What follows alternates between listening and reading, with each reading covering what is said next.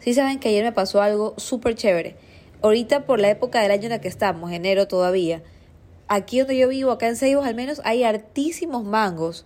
Y aunque ya no hay tantísimos como hubieron en diciembre o finales de noviembre, que hubieron muchos, muchos más, de todas maneras hay muchos momentos en los que tú escuches de repente, como me pasó ayer, un puff encima de tu carro y se enciende la alarma. ¡Woo, Entonces yo me pego la carrera ayer porque escuché el mangazo. me pego la carrera y agarro mi mango del suelo, lo lavé con todo el cariño del mundo, lo puse en la refrigeradora, esperé dos, tres horas después del almuerzo y me lo comí. Oigan, yo estaba haciendo ese análisis con Yanini ayer, yo le decía a mi esposo Yanni, le decía, Yanini, tú te puedes imaginar la bendición que es estar en un país que es como si fuera el paraíso. O sea, que la comida literalmente te caiga encima del carro y tú la puedas lavar cortarla con el cuchillo y empezar a comer como si fueras un bonito, embarrarte toda de mango, o sea, yo estaba tan contenta, no les puedo explicar. Y todos los, todo, todo el tiempo desde que vivo acá en Ceos, yo no crecí toda la vida en Ceos, yo me crié en la ferroviaria, en una zona más céntrica, digámoslo así. Entonces yo desde que vivo acá tengo esa bendición de ver lo que es caer los mangos eh, y volar a comérmelos. Pero saben que cuando yo estaba todavía en la católica, todavía yo estoy en la Universidad Católica de Santiago de Guayaquil, acá en la ciudad donde yo vivo, entonces básicamente yo así mismo me pegaba la carrera de la ferrovía de la católica súper cerquita. Entonces yo me pegaba una carrera, pero así volaba, volaba, volaba a agarrar los mangos que caían en la católica, porque ellos sí tenían árboles de mango. En esta época, así mismo noviembre, diciembre, enero, hasta febrero todavía hay algo de mango, pero ya no hay casi nada, ya, es como mucho menos. Entonces yo me pegaba la carrera y me daba una risa porque yo competía con los guardias de la católica para ver cuánto más o menos yo me podía llevar sin que se den cuenta. Caché que tendría unos 22, 23 años. O sea, esa es una historia de hace 9 años y medio, casi 10 atrás. De pronto compro 32.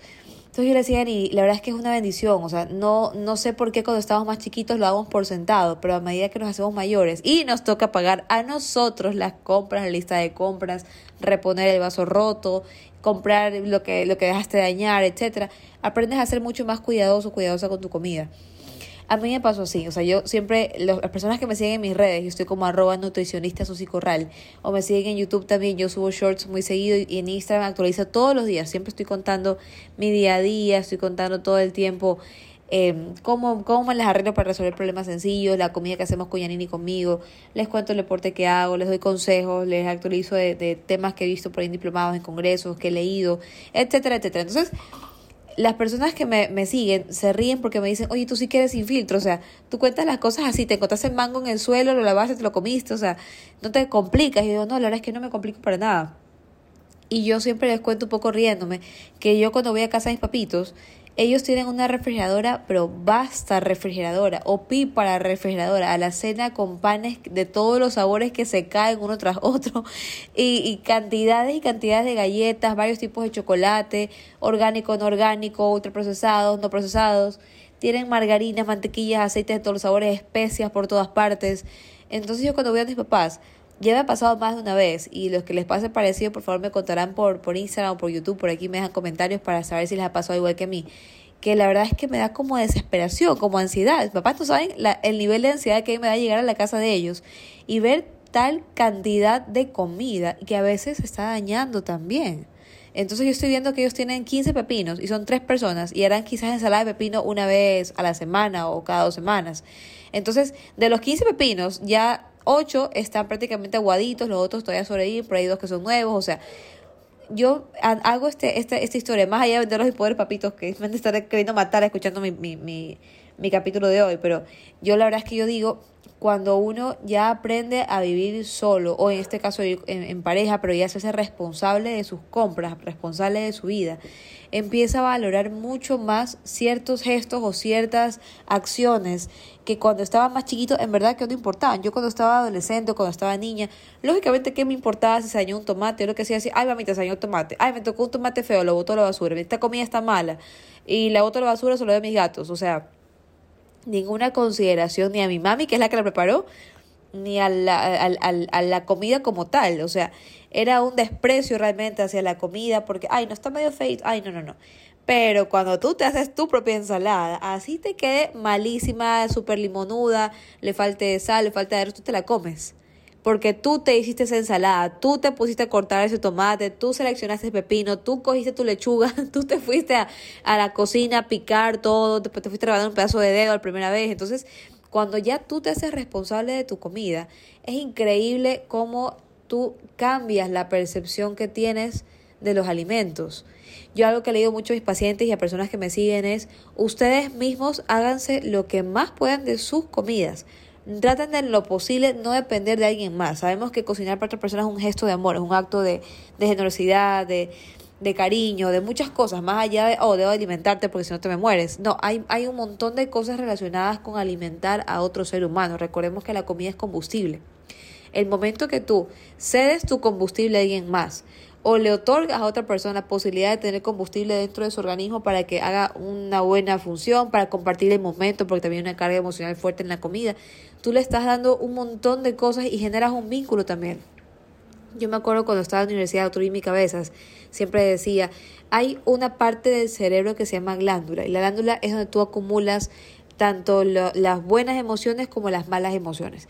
Entonces, si tú de chiquito tienes un recuerdo increíble de haber comido arroz con leche, que es un plato muy típico acá en, Ecuador, de, de, niño, de niña, sentada, sentado con tus abuelitos, sentado con tus tíos, con tus papis, con tus hermanos, tú vas a crecer toda tu vida recordando que el arroz con leche o, o, quizás ya no recordando por qué, pero sintiendo que el arroz con leche es como una de tus comidas favoritas porque en esa época te generó tanta serotonina, oxitocina, endorfina, quizás hasta dopamina, el hecho de estar sentado comiendo una comida específica con tus seres queridos y pasándola bien y riéndote y burlándote del otro y que mira lo de acá y que luego los caballitos y que luego nos vamos a pasear al mall, etcétera. Entonces, tú generas este, este recuerdo bueno y pues te va a pasar que en algún momento cuando seas adulto o ya seas un adulto mayor, vas a volver a comer arroz con leche y sin saber por qué, te va a poner muy contento entonces, lo mismo te pasa cuando estás comiendo comida que de pronto no sabes por qué es que no te gusta. Dices, no me hace daño, no me cae pesado, pero yo no sé por qué no tolero tal cosa.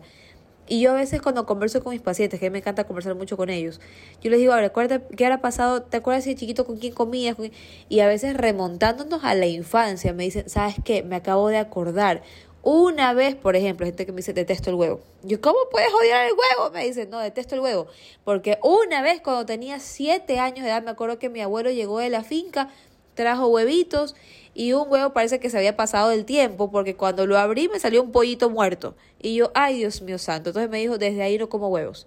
¿Cuántos años tiene el niño de siete años? Y ya tiene 37 años. O 40 años. O 50 años. Entonces me dice, no, no pude comer huevo nuevo. O sea, mi, mi lado lógico, mi lado cuerdo, mi lado racional no pudo ganarle a ese recuerdo que tuve.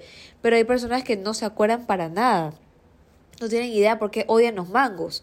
No, no tienen idea por qué odian el guineo. Dicen, no, sé por qué, pero lo detesto. Es una cosa que solo de olerlo. Y a veces solitos o cuando van a, terapia con psicólogos dicen, oye, ¿sabes qué? Rebuscando en mi pasado bien profundo, he descubierto que en algún momento de la vida comí mango y el mango estaba medio pasado, medio dañado, he vomitado un montón, me descompensé, terminé en el hospital, tenía como un año o dos años de edad.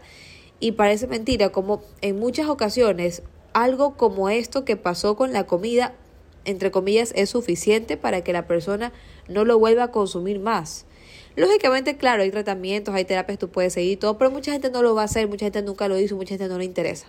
Entonces, es, es interesante, como siempre digo, cuando uno va haciéndose mayor, uno empieza a mirar la comida de verdad con otros ojos. Al menos a mí me ha pasado. Yo en pocos días cumplo ya 32 años y cada vez que me hago más grande, cada vez que hago mayor, mayor, mayor, me voy dando cuenta cómo lo que yo pensaba hace 10 o hace 20 años atrás va cambiando, pero drásticamente. Hay muchas cosas que todavía preservo, pero hay muchas antiguas creencias que yo misma digo, wow, Susi, no puedo creer que tú pensabas esto en serio. Qué locura, o sea, yo, por ejemplo, veía el mango como, ay, no, esa fruta, no, no, esa fruta no, esa fruta no. Porque, por ejemplo, mi mamita decía, ay, no, mango no, eso es horrible de comer, te embarras, te llenas por todo lo que es melosa. Y mi papito, en cambio, mi papito come de todo. Mi papito es un hombre que se crió con cultura costa-sierra. Entonces él come literalmente lo que le ponga al frente, se lo come. Literalmente. Entonces mi papito me decía, no, mijita, come ya. Entonces mi papá me enseñó un día, ya un poquito más grande, que me puedo embarrar de mango y existe la mágica posibilidad de lavarme las manos y la cara y no ha pasado nada. y mamá nos veía como, qué horror, Dios mío. Entonces, es, es chistoso, como les digo, porque siempre va a haber alguien que te va a impulsar de pronto a, a intentar cosas nuevas que te convienen. Y cuando tú estás en un sitio, como nos pasa aquí los ecuatorianos, que tienes prácticamente una oferta alimentaria que te, te golpea el carro, te caen sin querer los limones, te caen sin, te crecen como maleza, entre comillas, la sábila, te crece casi como maleza, orégano, albahaca, te crece eh, dulcamara, que es una planta espectacular llena de propiedades increíbles para curar el cuerpo. Y las personas acá seguimos, como digo yo, despreciando lo que ya tenemos o no sabiendo utilizar o no simplemente dejándolo pasar como que bueno, no importa, sí, tengo la planta de dulcamara, pero me compro mejor la cápsula hecha de dulcamara. Yo le digo, pero tienes la planta, usa la planta. No, sí, es que no, no, pero tienes la planta, mira, usámosla así, bueno, déjame intentar. O, sea, y vamos a eso. Otro día una paciente me decía, yo me compro las pastillas de cranberries, de arándanos. Y yo, ok, ¿y si usamos los arándanos? Ay, no, son carísimos, Susi. Y yo, pero no, no todos los días, pero metámoslo por ahí unas veces por semana, puedes congelarlos. No, mejor no hoy estaba en entrevista, por ejemplo, con Mariela Viteri, entonces ella me preguntaba por el azaí. Yo le decía, mira, el azaí me parece una fruta espectacular, sin embargo, nosotros acá también tenemos en Ecuador nuestro propio azaí, entre comillas, tenemos el mortiño, que es un primo hermano del azaí. El mortiño es la fruta, para quienes no sepan, de la que tú haces la colada morada, la mazamorra. Entonces, la mazamorra, la colada morada son una fruta chiquitita, azulita, medio moradita, que la, la, bueno, la procesan, la hacen, la hacen este, harina y le ponemos todo lo demás que ya saben, un montón de azúcar, panela, frutas picadas, etcétera, etcétera. Entonces, nosotros tenemos nuestros ahí propio, que es el mortiño, pero como no se le ha hecho el marketing que hace falta, no se le para mucha bola y solamente de hecho se lo toma en cuenta en la época que toca hacer la colada morada. Entonces, todo lo demás es azaí, el azaí bowl, cuando tú tienes acá, como nosotros tenemos nuestra propia fruta espectacular con propiedades antioxidantes altísimas, con resveratrol, con flavonoides, pero preferimos comprarlo de afuera porque lo han marketeado más. Entonces, este pequeño eh, temita que les he dejado grabado hoy día es para que lo escuchen, para que pronto un reto lo analicen también. Digan, bueno, a mí fuera de broma, ¿qué fruta me crece cerca de mi casa que nunca le paro bola? Tengo este espacio medio muerto, hay un jardín que intenté y nunca, nunca fue nada. ¿Será que de pronto siembro un limonero, siembro de pronto un arbolito de tomatitos, o de pronto pongo albaquita o orégano? Pero tómenlo en cuenta, ténganlo en consideración, porque el momento que ustedes empiezan a ser más conscientes de lo que ustedes están consiguiendo para alimentarse de, de, la bendición que es que haya comida disponible, como digo yo, la forma en la que miran los alimentos cambia radicalmente. Les mando un beso gigante, hermoso. El carro de la basura me está cortando ya mi podcast, me, está mandando ya a hacer las plajitas y pacientitos. Así que que estén súper bien, los quiero sanitos siempre, por favor. Y ya saben que estoy aquí siempre para ayudarlos. Besotes inmensos. Chao, chao.